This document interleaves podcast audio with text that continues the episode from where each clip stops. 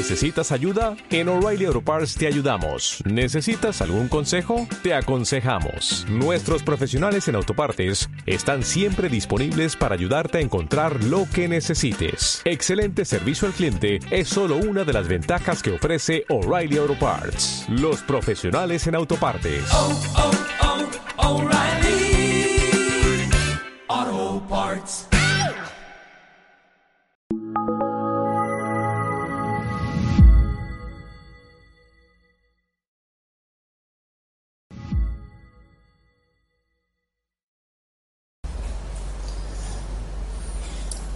Cada uno de nosotros, cada persona, tiene una biografía, una historia. Y es importante poder vivir para contarla. Eso lo vemos especialmente bien en estos días, en estos tiempos, donde hay ese fenómeno de las biografías. Hay muchos libros que tienen ese fondo ¿no? biográfico, especialmente las autobiografías que ahora se han puesto de moda. Hay mucha gente que ahora escribe su autobiografía y no son personajes especialmente relevantes, ni siquiera están al final de su vida. Pero contar su historia es importante. Es importante vivir para contar la historia y tan importante como eso es poder contar la historia para poder vivirla. Es bueno incluso, yo te lo recomiendo, os lo recomiendo, que en estos días y siempre como tema de vuestra oración, contar vuestra propia historia. Es una historia que son como, como dos ríos que confluyen y al final no se pueden distinguir, dos vidas que llega un momento en que se entrelazan, una depende de la otra y no se puede ya separar una de otra. ¿no? Contar la historia del Señor en los ratos de oración, Jesús sacramentado, en los ratos de silencio, pues ayuda mucho. En estos días, en estas sesiones, estamos intentando contar esa otra historia de amor que decíamos es como el fondo de estos ejercicios espirituales, la historia de amor de Dios con el hombre, con el pueblo de Israel. Israel también necesitaba contar esa historia una y otra vez, recordarla. Eso es lo que está en el fondo de toda la Sagrada Escritura.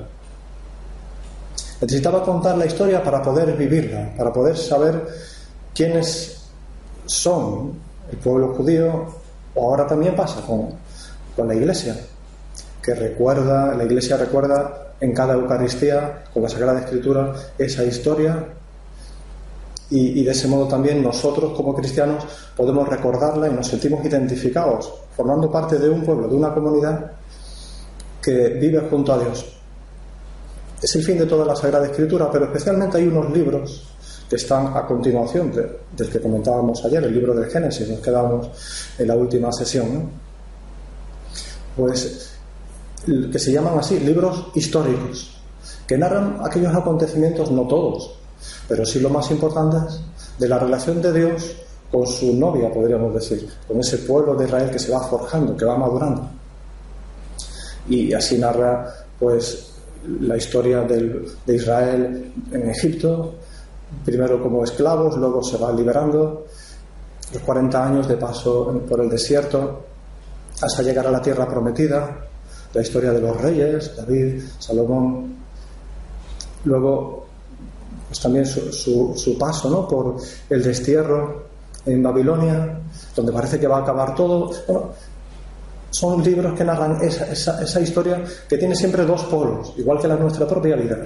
La providencia divina, Dios va llevando las riendas de cada persona, de cada pueblo, y la libertad de cada uno. Aquel tiempo, el tiempo que narran los libros históricos, fue un tiempo para el pueblo de Israel, un tiempo de madurez, de madurez en el amor. Israel se fue preparando en su corazón para poder llegar a ese momento de madurez total en el que poder decir que sí a Dios de un modo definitivo, que esa es la fidelidad la nueva alianza. Durante ese tiempo fue preparando Dios a su pueblo como con pequeñas esperanzas, eh, los profetas y- y los reyes y los jueces y personajes que eran buenos, que eran fieles, que eran santos, a la vez con esa conjunción de infidelidad y de otras personas y de otros momentos en los que no acababan de estar totalmente fiados de Dios. Pequeñas esperanzas en espera de la gran esperanza. De eso habla muy bien el Papa Benedicto XVI en esa encíclica impresionante, breve, pero muy bonita, muy profunda. La Espe Salvi, que habla la diferencia entre las pequeñas esperanzas que todos tenemos también en el proceso de noviazgo, ¿no? donde uno va contando y haciendo sus proyectos y- y esa gran esperanza que es cuando ya realmente una persona se entrega a la otra definitivamente, para siempre, y, todo confluye. También ese es el fin del verdadero, del verdadero de un tiempo de noviazgo, alcanzar la suficiente madurez en el amor. Y para madurar, lo primero es, o lo más necesario, es confiar. ¿Qué necesito Dios? Personas en las que poder confiar. ¿Dónde empieza la verdadera historia, la verdadera relación de Dios con su pueblo? Con Abraham, padre de la fe de todas las religiones monoteístas. El primero de esa cadena de hombres verdaderamente fieles, que se fiaron de verdad y hasta el final de Dios. Con él comienza esa historia, esa relación del tú con mayúscula de Dios, con el tú con minúscula de cada uno de nosotros. Y podemos pensar en Abraham, también, por supuesto, en, en otros personajes como Jacob, o José o Moisés, hombres fieles. Eran como llamadas a todo el pueblo para, como preguntas. Dios iba preguntándole a, a- su pueblo, ¿realmente tú eres fiel? ¿Quieres permanecer conmigo para siempre? ¿Me quieres de verdad? Sin condiciones, de un modo ilimitado. El primero fue Abraham, y por eso fue Abraham a quien le dice esas palabras que se pueden aplicar ya, podríamos decir eso, a todos los novios o novias para siempre, durante toda la historia. Sal de tu tierra, le pide Dios a Abraham. Él estaba, era patriarca, estaba muy bien establecido, ¿no? Con sus ganados, sus familias, sus terrenos. Pero le pide esto: sal de tu tierra, de tu parentela, de la casa de tu padre, para la tierra que yo te indicaré. Son las promesas de Dios, una tierra prometida. Abraham estaba bien, pero Dios le promete fecundidad, una fidelidad y una alianza mucho mayor, que llenará la tierra, que poblará la tierra. Es el afán que hay siempre, lógicamente, en dos personas que se quieren, que se quieren unir y la propia unidad lleva a estar abiertos a la vida y a la fecundidad, como todo noviazgo. Es una preparación para eso. Promesas de Dios que necesitan como correspondencia compromisos, comprometerse con esas promesas. Es lo que nos toca a nosotros. Y es bonito ver en esos libros el contraste entre la fidelidad de esos personajes y, y a la vez la infidelidad de otros muchos que no acaban de fiarse totalmente de Dios. Esas murmuraciones en esos 40 años por el desierto de personajes que, que de algún modo están sospechando de Dios. Por tanto, madurar en el amor supone confianza, confiar supone también un combate, una lucha interior que se da en el alma constantemente entre esas dos tendencias, las tendencias que tiran de nosotros como hacia abajo, nuestras tendencias bajas, y a la vez el deseo de verdad de fiarnos de Dios y decirle que Dios a Dios siempre que sí. La ilusión, esa gran esperanza de un amor verdadero, fiel para siempre. Un amor que supone donación, riesgo, que supone paciencia, que supone tiempo. Ganar en confianza supone luchar. Y para eso es muy importante, muy importante, un elemento que hemos de tener, que es esencial para un cristiano, especialmente si se trata de saber y querer luchar hasta el final. La filiación divina. Sabernos, sentirnos hijos de Dios. Somos hijos de Dios. Esa conciencia de filiación de Dios Padre que Israel todavía no tiene ni puede tener, pero que llegará un día a tener, se lo transmitirá Jesús, nos lo transmitirá Jesús y con mucha fuerza. El culmen de la oración de Jesús es esa oración sacerdotal de la última cena, donde Jesús habla de tú a tú lleno de intimidad, son palabras de mucha ternura, de Dios Hijo con Dios Padre. Y, Él dice, para que todos sean uno, y ese deseo de, unir en esa corriente de amor filial a todas las criaturas, la filiación divina. Dios es Padre, por más que le defraudemos, no nos va a abandonar jamás. Y así, con esa confianza en Dios que va creciendo, también nos vamos fiando cada vez más de las personas, de nuestro novio, de nuestra novia, de todas las personas. Cuanto más nos fiamos de Dios, más nos fiamos de las personas que nos rodean. Siempre es así. Es el orden propio de la vida cristiana y del conocimiento cristiano. Y así también esa lucha de la que antes hablábamos, ese combate, no es tan difícil. Puede haber momentos, sí, de desánimo, siempre los hay, pero nos levantaremos pronto, porque somos hijos, e hijos pequeños.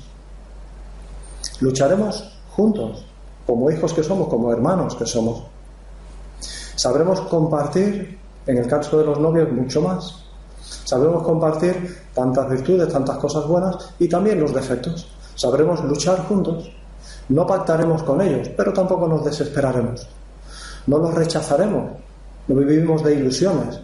No nos imaginaremos que la otra persona es de otro modo, tal y como es. Así lo queremos.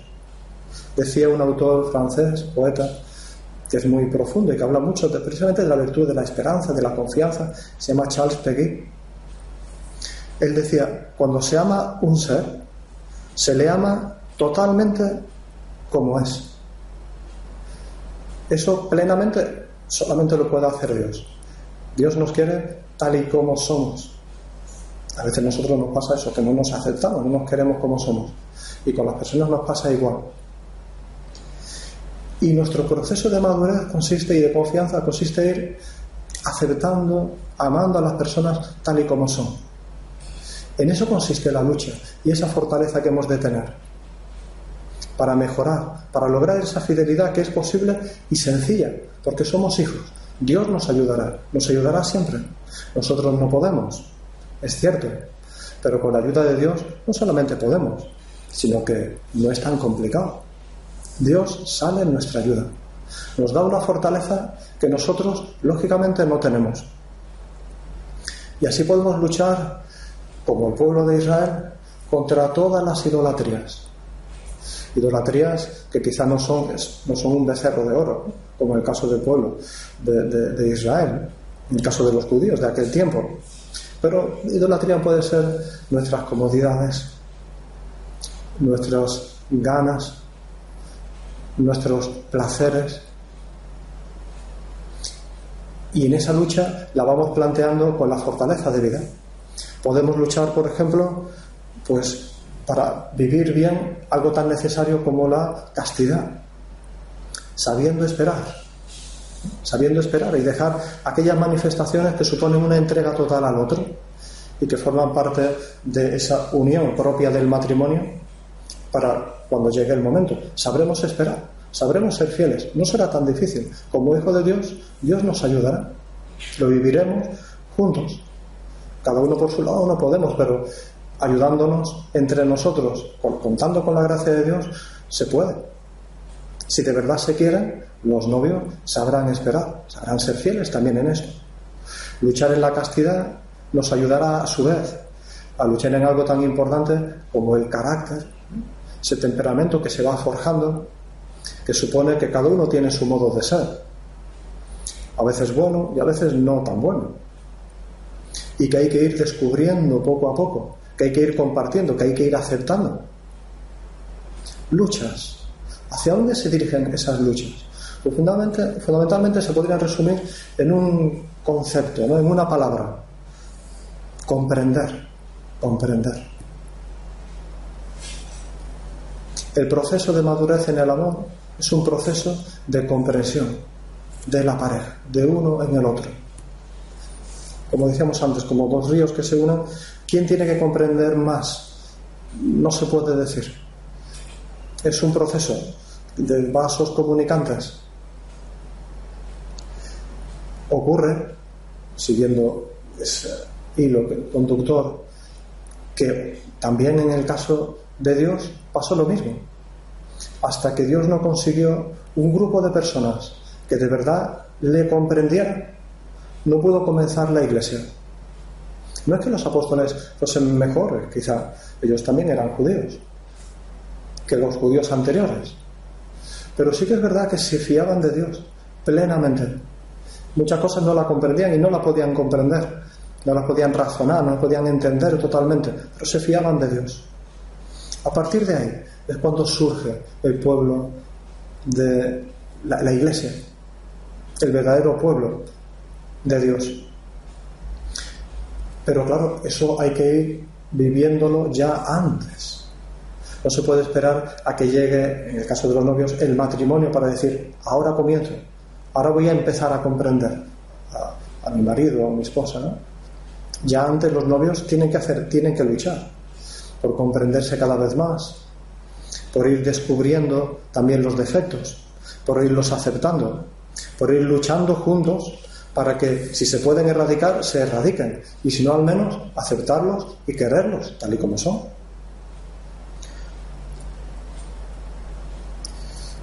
Y así, pues cada uno tiene su papel. La mujer tendrá que ir aceptando esos defectos del hombre, ir poniendo y grabando en su mente, ir aprendiendo a convivir con ellos. Incluso aceptar que a lo mejor hay defectos que son, ya digo, permanentes o fijos. Pero se puede vivir y se puede ser fiel con esos defectos, claro que sí. Por más que a veces nos puedan desilusionar o chocar. Pero el hombre, del hombre también se puede decir igual. Hay que ir aprendiendo a comprender a su mujer con esa constante inconstancia que a veces pueden tener las mujeres que no supone infidelidad, son modos de ser. Y no envolverse en ese egoísmo o en esas teorías que a veces se dice, bueno, es que esta persona, este hombre, esta mujer son incomprensibles. eso no es verdad. Había un autor que quizá a lo mejor aquí no nos puede, parecer que no nos vale mucho porque no es que fuese creyente precisamente, más bien era ateo, es como uno de los abandereros del, ateísmo en nuestros tiempos, que era Nietzsche. Nietzsche que decía que la mujer era un enigma. Pero eso no es verdad. Es cierto que la mujer y el hombre es un misterio. Pero es distinto un enigma que un misterio. Un enigma no se puede comprender, no se puede conocer y por tanto no se puede amar. Un misterio es justo lo contrario. Algo tan insondable que se puede comprender cada vez más, amar cada vez más. Y es muy bonito justo ese proceso de conocimiento, tanto el previo del noviazgo como el que luego, posteriormente, también en el matrimonio, hay que vivir. Nunca llegaremos a comprender a la otra persona totalmente, pero siempre estaremos en esa aventura de conocernos más, de querernos más. Y con la gracia de Dios, con los medios sobrenaturales, cada vez más, con más profundidad y con una visión cada vez más positiva, más bonita, más amable. De un modo inverso, ¿no? Como decíamos de este autor que antes mencionábamos, lo decía otro, otro autor ya sí creyente, Verdayer se llama, que decía, solo amando se puede comprender íntegramente a una persona. Solo amando se puede comprender íntegramente a una persona. Y también se podría decir, ¿eh? utilizando estas palabras, glosándolas, estas palabras, que solo comprendiendo se puede amar plenamente a una persona. Es muy bonito ese proceso. Contando con la gracia de Dios y luchando, ese comprender ya es querer. Ese luchar por comprender ya es querer. San José María escriba también lo decía de un modo muy breve, decía algo muy parecido. La caridad más que en dar, está en comprender. Toda la caridad, todo el proceso del verdadero amor, no es tanto dar cosas, hacer cosas por los demás, sino comprender a la otra persona tal y como es, quererla tal como es, también a nosotros mismos y antes que nada a Dios. Dios puso mucho de su parte para poder comprender a su pueblo. Puso mucho, puso, puso muchos medios, muchos siglos, mucha lucha, muchos milagros. Pero tenía un corazón duro ese pueblo. Y Dios llega a cansarse, nos dice la Sagrada Escritura, se llega a cansar de ese corazón duro.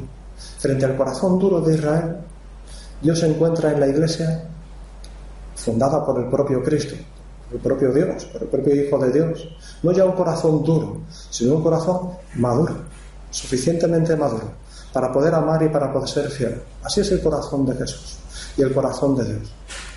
Pleno de madurez, pleno de cariño, infinitamente misericordioso, siempre comprensivo, siempre cercano. Qué bonito es ir descubriendo la misericordia de Dios, insondable, es un abismo.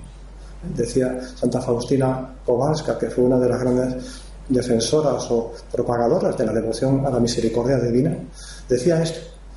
Hablaba, cuando hablaba de la misericordia del corazón de Jesús, decía que era un abismo de misericordia, un abismo, algo que nunca se puede profundizar suficientemente, pero es muy bonito ese proceso, que nos ayuda a conocer a través del Evangelio, en la oración, por supuesto en la confesión, cuando vamos a pedir perdón por los pecados, nos sentimos llenos del amor de Dios.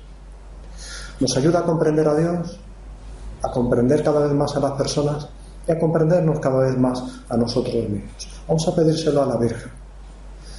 Ella fue una mujer fiel, plenamente fiel, totalmente madura para amar y para ser amada infinitamente, a pesar de que era una adolescente cuando Dios la llama para ser madre de Dios. Meditaba en su corazón todos los acontecimientos, con una gran prudencia y con una gran sencillez. Ella nos alcanzará, seguro, de su Hijo ese crecimiento en la confianza en Dios, una confianza de hijos pequeños, pero maduros para amar y ser amados.